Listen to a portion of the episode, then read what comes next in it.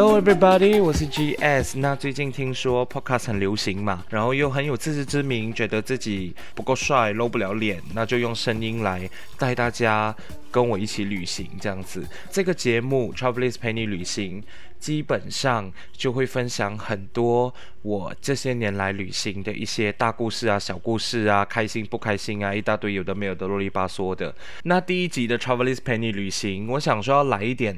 厉害的，所以我想要分享一些我经历过的几个我觉得很特别的一些啊、旅行的故事。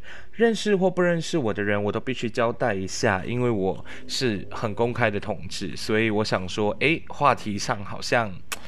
比一般的故事好像来得更好玩，所以这几个故事呢，就是我觉得我经历过这么多趟旅行，我觉得最值得跟大家分享的。我们一个一个来。第一个故事呢，其实我真的很想跟大家分享，因为这个是我这么多年旅行以来，我觉得是 top one 的一个遭遇，又浪漫，然后又够色情，这样讲对吗？就是我前一阵子去曼谷旅行的时候，我入住了一间很小的旅馆，但是你知道现在的旅馆都是不能够抽烟的嘛，对不对？想说，哎呀，很热，我坐一下好了，我就在大厅外面的一个开放空间抽烟。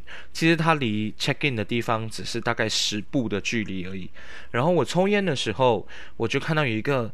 很高大，皮肤很白，眼睛很漂亮的呃男生走过，他一个人拖着一个行李这样子。可是他在 check in 之前，他经过我的时候，他就有看了我几眼。当然，我觉得他可能是刚到，他想要看一下这里住着什么样的人，我就没有理他。然后我就继续我的行程。结果呢，就在第三天或第四，我忘记是第三天还是第四天，我刚从外面回来，大概傍晚的时候，然后我又很累，我又想要抽烟，我不想要上去房间，我就在同样的地方大概坐了一个多小时，喝着我的饮料，在那边一直看人走来走去啊什么这样，结果就很刚好的那一个男生，就刚刚我说的那个很漂很很帅的男生，他就走了过来，他就有放慢步伐，从他走过来看到我的时候，我就有发现。到他其实有看我几眼，呃，我有点不敢相信他在看我，然后我也看回去，结果他就这样经过我了。结果一分钟过后，我就以为他已经上去他的房间了，殊不知他走出来，然后站在一个我看得到他的地方，就离我几步以外，因为他不抽烟，所以我就想说，诶，他出来干嘛？然后就时不时一下看着马路，然后又瞄了我几眼。那个时候你知道。同志把握机会的本性就出来了嘛，所以我就想说，不管一个人来旅行，我就是能够玩多少就玩多少，这种心态不是很对啦，大家自己要斟酌一下。然后我就就这样跟他对看了几次啦，然后他就站了大概两三分钟，诶，他就走回去了。那个时候，我的直觉就告诉我说，他一定想要跟我做什么。你知道那种直觉是很强烈的。然后他眼睛又真的很漂亮，我又舍不得。我就想说啊，来赌一把好了，算了，人都出来旅行了，对不对？然后我就跟在他后面，然后就跟他上了同一部电梯。电梯门一关，我就想说，好喽，你可以开口喽。你如果不开口，我就当做我误会。果然我是幸运的，因为他开口了，又问我说你哪里来的？我说马来西亚。然后我就问回他喽，我就说你是哪里来的？他就说他是普吉岛来的。因为他有几天的烘焙的课程，然后我就问他，哦，所以你是甜品师傅吗？你来特地拿课程？他说不是，那个是他的副业。然后他就说他的正职是亚洲区蛮大的航空集团经理级的人物。哇哦，你知道，大家听到一有制服的职业，满脑子想象的都是一些很邪恶的画面。当然我也是这样讲，好像搞到自己啊，算了。他就问我说：“你住几楼？”我就说。哦，我住六楼，因为我们都还没有按电梯，然后我就想说，以一个很绅士的人，他一定会帮我按，结果他只按了五楼，过后就到了五楼，我就觉得，哦，我的 lucky moment 来了，因为他最后就说，哎，你要不要来我的房间坐一下？当然，你听到这句话的时候，你基本上就觉得。不是做一下那么简单的，反正这整件事情呢，就是你们想象的那样，进房间，然后聊了一下天，冲凉，巴拉巴拉巴拉巴拉巴拉巴拉，就是这样子就结束了我们浪漫的相遇。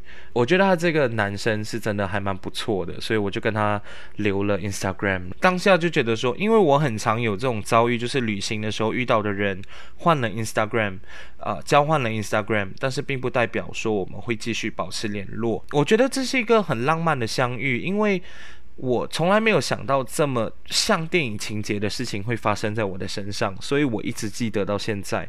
然后也刚好这个男生真的。是一个我觉得还蛮不错的人，很贴心。其实跟他保持联络到到现在的，就一直有在持续的在 Instagram 聊天啊，然后关心对方的生活啊，这种。呃，这个故事我不知道大家听了什么感受，可是我会觉得说，旅行就真的是要把握机会。所以经过这次曼谷的事情，我就觉得人生是充满希望的。我就会觉得前途一片光明。只要你在旅行的时候一逮到什么机会，你觉得那个人也不错的话，那就敢敢的来一次。但是旅行途中有浪漫的事情，当然也有大开眼界的事情。我喜欢在旅行的时候自我探索，是因为我觉得我去到一个没有人认识我的地方的话，我就会很想要放开自己，然后去做自己在。我的日常生活中不敢做的事情，你说我勇敢吗？我觉得我自己还蛮勇敢的，因为我我就觉得网络上讲的事情都是真的吗？所以呢，在某一次的旅行当中，我就很勇敢的去了韩国的三温暖，然后在某一天我就觉得。哎呀，豁出去了，反正都来了，去三温暖看一下，因为听说韩国的三温暖很精彩嘛。那我记得我去的那间呢，是在首尔东大门的某一间还蛮出名的，大家都在讨论的一间三温暖。我不知道大家有没有去过三温暖，但是我想要跟大家形容一下三温暖的格局，就是，呃，你一进去还好门票，他们会给你。一条毛巾让你遮住你的身体，然后你就要，他会给你一个 locker 的锁匙，然后你就要去把你的衣服啊、你的手机啊什么都放在那个那个 locker 里面，然后你就要全身脱光光的去冲凉啊、清呃清洁好自己啊什么这样。过后呢，每一间三温暖有的东西都不一样，有些是可以泡汤的，然后有一些就是直接给你发生一些。啊，大人做的事情而设计的一些空间，比如说有很多面镜子，可是很暗的一个空间，所以你走来走去感觉像在迷宫。然后有一些地方就会很为了你的隐私，有些是有一些小空间让你去做大人做的事情，也有一些是公开，让你直接在某一个地方发生的时候是大家可以看的。所以其实三温暖就是一个嗯。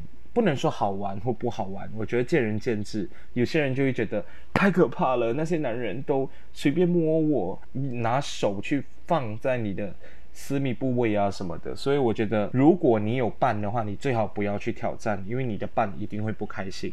没有人想要看到你在一个莫名其妙的地方被莫名其妙的人摸，对不对？所以，因为我一个人，所以还好。我觉得还蛮好玩的，因为 你你必须要经历过。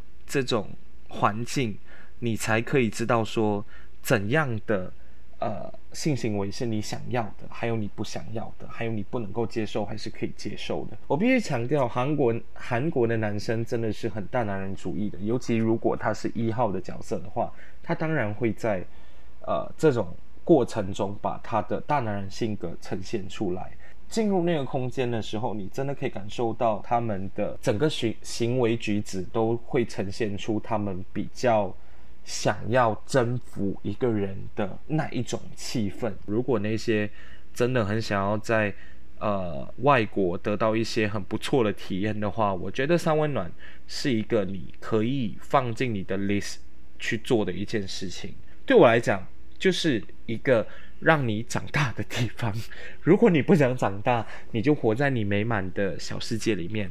如果你想要看到社会不同的人，三温暖会让你觉得嗯，interesting，可以去试试看。那讲完这个 story 的时候，我自己会觉得我是不是第一集就讲太猛了？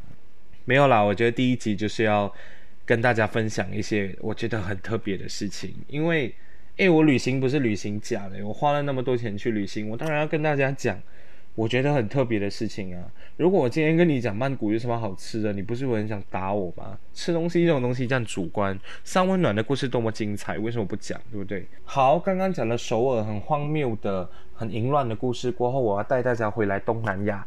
我现在要讲的这个故事呢，其实是发生在我去年到缅甸旅行的时候遇到的一个菲律宾的男生。我其实不觉得他很帅。然后我记得是我到蒲甘旅行的时候，我一到饭店我就打开我的交友软体，我也想说看一下附近有什么人好了。然后我就遇到了这个男生，可是我第一天没有跟他见面。我就是在在软体中跟他聊天，然后我觉得他想法跟我很像，因为他是一个人来旅行，然后他很喜欢摄影，他跟我讲的一些旅行的理念跟我很像。反正聊了一天过后呢，我就觉得他这个人好像蛮不错的，然后我就想说，不然明天去见一下他好了。可是很好笑的是，其实我早就决定了，我来到蒲甘一定要用一百去旅行。我其实真的不会驾，我平衡感也很差。可是饭店的人其实很有耐心的去教我，反正呢，我过后就很勇敢的，我不知道为什么，我其实觉得我自己驾驭不了那那辆车的，然后我就开车出去了，我就跟那个菲律宾男生说好，哎，我们几点几点在那里 meet，结果在我去 meet 他之前，就下了一场大雨，超大雨，我心想说完蛋了，这次死定了，我一定不可能开得动那辆车，因为雨天路很滑。然后又是泥土，我一定会翻车，我就很害怕。我就跟他说，我我真的不敢骑去找你，因为我觉得太可怕了。